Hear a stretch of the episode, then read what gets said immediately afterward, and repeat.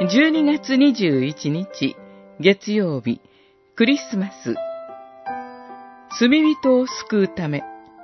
手元への手紙1、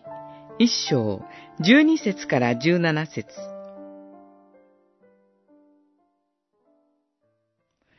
キリストイエスは罪人を救うために世に来られたという言葉は真実であり、そのまま受け入れるに値します。私は、その罪人の中で最たるものです。一章十五節クリスマスは、この私のための出来事です。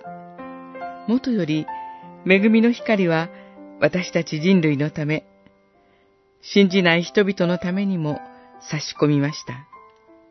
人類は等しく祝福されたのです。しかし、何よりも罪人の中の罪人であるこの私を救うため、そして地上にキリストの体である教会をあがない取るためです。使徒パウロはかつて、約束の救い主は聖なるイスラエルに救いをもたらす方と信じていました。そして、我こそは選びの民の先頭に立つ者、ふさわしいものであると自負していました。ところが、復活の主にお会いしたとき、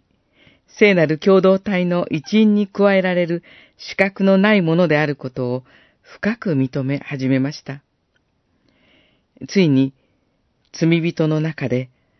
最たるものとの自覚に至りました。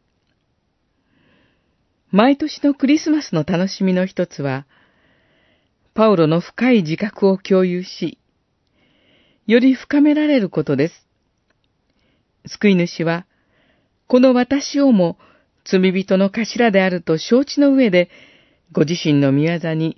忠実に勤しむ者と信頼し、奉仕者としてくださいました。罪人こそ奉仕者になれますし、なるべきなのです。罪人らしく、謙虚に、クリスマスの意味を同じ罪人に伝えましょう。